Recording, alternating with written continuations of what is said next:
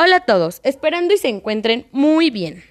El día de hoy, como todos los días, les traemos temas e información de gran importancia que esperamos y sean de su total agrado.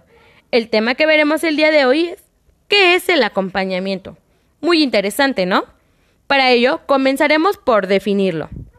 El acompañamiento es el acercamiento entre el docente y el alumno, que tendrá como objetivo favorecer y generar un mayor desempeño en la enseñanza y el aprendizaje de los individuos.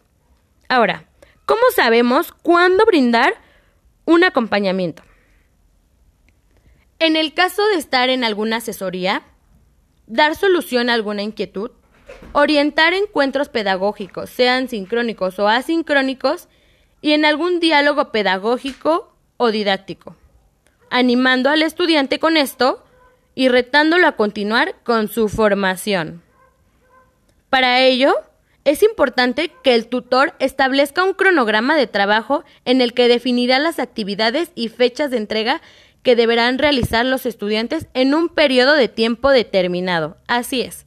Una vez hecha la programación, se deberá iniciar e indicar a los estudiantes qué hacer, cómo hacerlo, con qué recursos, con quién y cuándo. Es decir, Vamos a especificar si la tarea es individual o grupal, cuál es su propósito, cuáles son las instrucciones a seguir, qué recursos pueden usar, qué evidencia se espera y cómo se va a evaluar su desempeño.